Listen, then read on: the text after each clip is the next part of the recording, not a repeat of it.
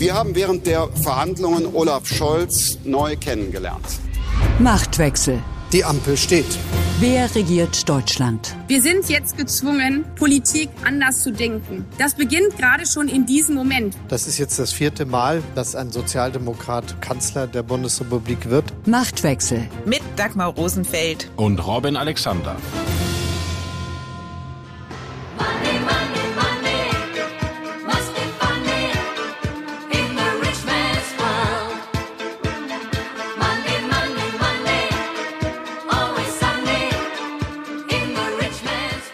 Money Money, dieses Aberlied ist einst in der FDP-Parteizentrale als musikalische Untermalung in der Telefonwarteschleife gelaufen. 13 Jahre ist das her. Damals hieß die Parteizentrale noch Thomas Dehlerhaus und die Liberalen kämpften für ein einfacheres, niedrigeres und gerechteres Steuersystem. Heute stellt die FDP mit Christian Lindner den Bundesfinanzminister, ist also qua Amt für Money Money zuständig. Und ausgerechnet die Partei, die für einen soliden Haushalt und die Schuldenbremse einstehen will, ist mit dem Finanzministerium nun verantwortlich für Nachtragshaushalt, Ergänzungshaushalt und Sondervermögen, sprich für milliardenschwere Mehrausgaben. Klimakrise, Corona-Krise und der Krieg in der Ukraine stellen die Bundesregierung vor einen finanzpolitischen Kraftakt. Was hat die Ampel vor? Was bringt es? Und vor allem, wer soll das bezahlen? Darüber sprechen Robin und ich in dieser Folge von Machtwechsel. Außerdem schauen wir auf den Türkei-Besuch von Olaf Scholz, wo er auf einen Präsidenten getroffen ist, der sich in freundschaftlicher Hinsicht offenbar als Allrounder versteht. Und es geht um ein Format, das so etwas wie das Ohne-Sorg-Theater der Corona-Pandemie ist, die MPK. Man gibt sich volkstümlich, hofft auf Applaus und doch setzt jeder Ministerpräsident auf seine eigene Mundart. Die Bundesregierung arbeitet permanent an Entlastungsmöglichkeiten. Wir werden die in einem Paket zusammenfassen.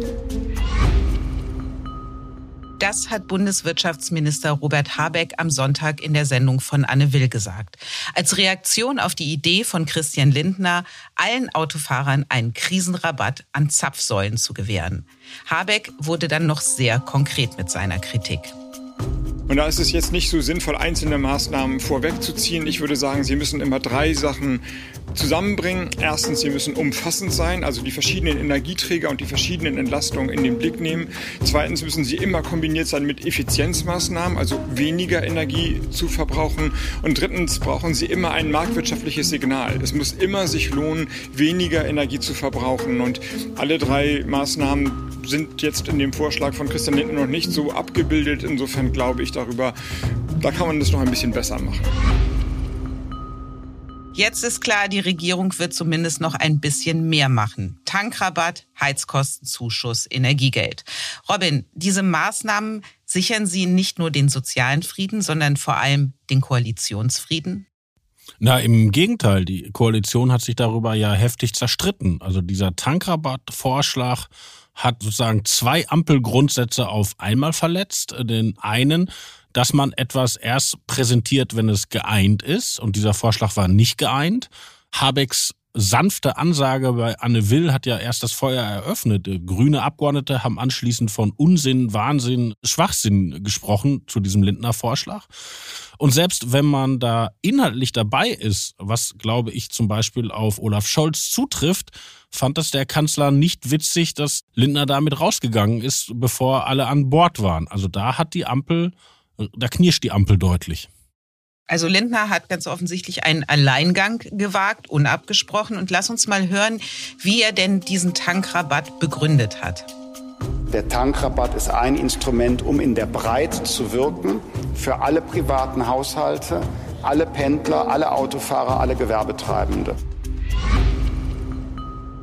Und du hast es gerade schon gesagt, Robin, er hat vor allem von den Grünen richtig Feuer dafür bekommen, auch weil das ja ein Rabatt auf fossile Brennstoffe ist. Und diese Regierung will ja genau weg von diesen fossilen Brennstoffen.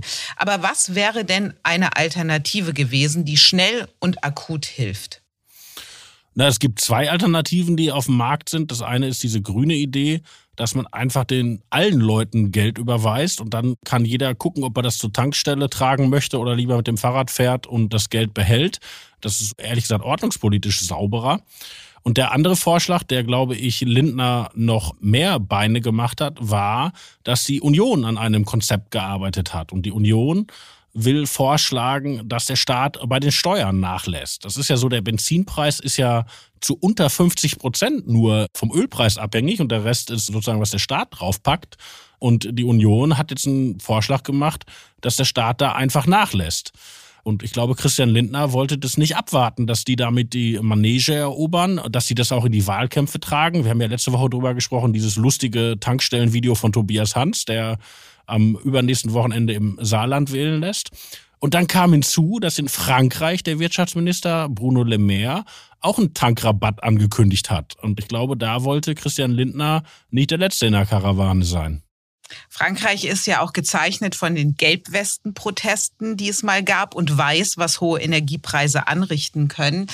Lindner hat auch erklärt, dass es dieser Rabatt sein muss und eben keine Mehrwertsteuersenkung, weil die Mehrwertsteuersenkung europarechtlich nicht durchsetzbar war. Was meinte er damit? Naja, es stimmt, dass man nicht einfach aus Subventionsgründen die Mehrwertsteuer senken kann auf Produkte, die man halt fördern will. Aber wenn ich richtig informiert bin, ist es schon so, Deutschland hat ja zwei Mehrwertsteuersätze, also diesen hohen und einen tiefer gelegten, nämlich sieben Prozent auf Produkte. Und zwischen diesen beiden kann die Bundesregierung sehr wohl wechseln. Und sie müssen das auch in Brüssel nicht genehmigen lassen, sie müssen das in Brüssel nur anzeigen. Also das wäre schon was anderes. Also ich glaube, dass das schon machbar wäre, technisch, wenn man das will. Und jetzt sieht es ja so aus, dass alle alles bekommen. Also nach jetzigem Stand der Dinge wird es den Tankstellenrabatt geben, es wird ein Energiegeld geben, es wird Heizkostenzuschüsse geben. Also am Ende doch alles gut, zumindest was den Koalitionsfrieden angeht. Na, das ist ja im Moment sowieso die Methode der Ampel, sozusagen Widersprüche und gegenläufige Interessen mit Geld zu befrieden. Ja, also eine drastische Erhöhung der Verteidigungsausgaben hätte früher immer bedeutet, dass man woanders spart. Rein logisch. Und, und jetzt sagt man, man macht ein Sondervermögen und alles, was man sich im Koalitionsvertrag verabredet hat, macht man einfach so weiter. So, jetzt sieht man die Ukraine Krise schwelt weiter und dann sagt man, man macht einen Ergänzungshaushalt. Das heißt ja auch, wir beschließen den Haushalt so, als gäbe es keine Krise und in ein paar Wochen kommen wir dann halt mit weiteren Milliarden um die Ecke.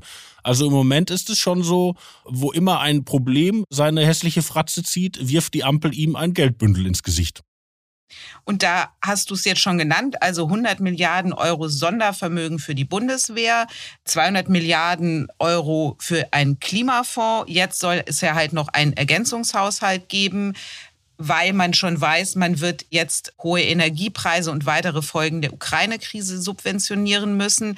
Ich habe mich gefragt, was würde wohl die schwäbische Hausfrau, die ja in der Merkel-Ära zur Metapher für Solidität geworden ist, was würde die zu dem Kurs dieser Regierung sagen? Naja, wenn man jetzt ehrlich ist, die schwäbische Hausfrau Merkel hat ja damit angefangen. Also die hat ja auch schon mal Geld für Corona beiseite gelegt und man erinnert sich auch, es gab auch mal extra Milliarden für die Flüchtlinge. Ne? Das ist übrigens, glaube ich, das nächste, worauf die kommen werden. Wenn die merken, wie viel das kostet mit den ukrainischen Flüchtlingen, dann werden die auch dort wieder extra Milliarden finden. Das kann man auch, also das ist ja alles in jedem Einzelfall begründbar. Nur in der Systematik kommen wir natürlich dahin, dass wir einen Bundeshaushalt haben, wo wir sagen, alle Parteien machen sozusagen ihre Lieblingsprojekte und die Aufgaben, die der Staat sowieso machen muss, die werden anders finanziert und anderswo verbucht. Weil zum Beispiel Landesverteidigung ist nun wirklich ein Ding, das ist kernstaatliche Aufgabe und für sowas hat man eigentlich einen Haushalt. Also so ein bisschen, weil der politische Wille fehlt, die Schuldenbremse ad acta zu legen, baut man jetzt ein Reich von Schattenhaushalten drumherum. Das ist nämlich meine nächste Frage oder der nächste Punkt, um den es geht. Lindner erklärt ja gleichzeitig, ab nächstem Jahr wird die Schuldenbremse wieder eingehalten. Und es gibt ja nicht wenige Ökonomen, die sagen, die Schuldenbremse ist doch längst überholt. Jetzt mal ganz ehrlich, mit dem Haushalt, wie er jetzt gestaltet wird, ist sie doch auch Makulatur. Ja, und es kommt ja noch dicker. Also alle nehmen doch jetzt an, dass wir wirtschaftlich in schwerste Zeiten kommen, wegen der Sanktionen, wegen der gestörten Handels- und Lieferketten, wegen der Verteuerung von Energie. Viele sagen, wir kommen in eine Rezession. Was machen wir denn da? Passen wir den Haushalt an oder ähm, schlagen wir über die Stränge? Und wenn man über diese Stränge schlägt, dann ist es ja am Ende auch egal, ob man dafür Sondervermögen, Ergänzungshaushalte, Klimamilliarden, Flüchtlingsreserve, whatever konstruiert. Das sind ja dann am Ende immer doch Schulden. Robin, ist es dann nicht möglich oder vielleicht sogar wahrscheinlich, dass die Bundesregierung die Notfallregelung, die in der Schuldenbremse vorgesehen ist und die ja jetzt in der Corona-Pandemie auch gezogen worden ist, dass sie die einfach verlängert? Das finde ich schwierig, weil Corona kam ja nun wirklich unerwartet. Aber wenn man sich anguckt, wofür jetzt diese Schattenhaushalte aufgestellt werden, also schon beim Klima war das nicht wirklich einsichtig, weil die Klimakrise ist eine strukturelle Krise, die ist ja nicht durch ein Ereignis über uns gekommen. Und bei der Bundeswehr ist es noch dreimal uneinsichtiger, weil eine funktionsfähige Bundeswehr ist eine staatliche Aufgabe. Heute war sie 1950 und wird sie in 20 Jahren sein. Also wo, wo soll denn da der Notfall liegen?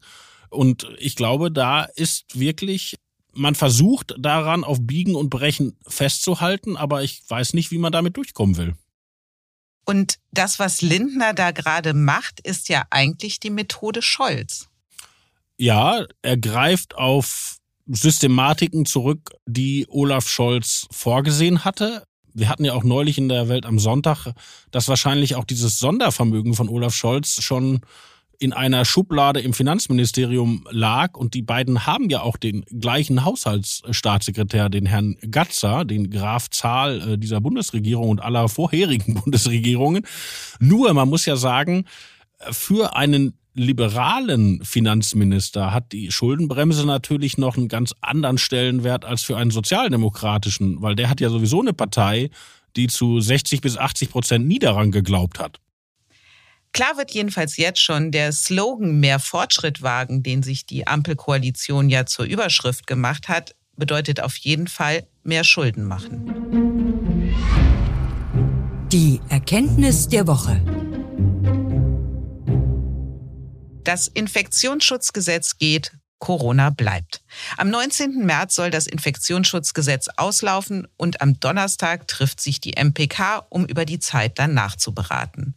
Dabei wirkt es, als wolle das Virus zeigen, hallo, ich bin noch da, denn NRW-Ministerpräsident Henrik Wüst sitzt im King David Hotel in Jerusalem mit Corona in Quarantäne. Saarlands MP Tobias Hans hat gerade via Twitter wissen lassen, dass er Corona-positiv ist und Kanzleramtschef Wolfgang Schmidt hat es ebenfalls erwischt.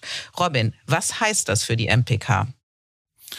Die MPK wird jetzt von dem eingeholt, was sie all die Jahre bearbeitet hat.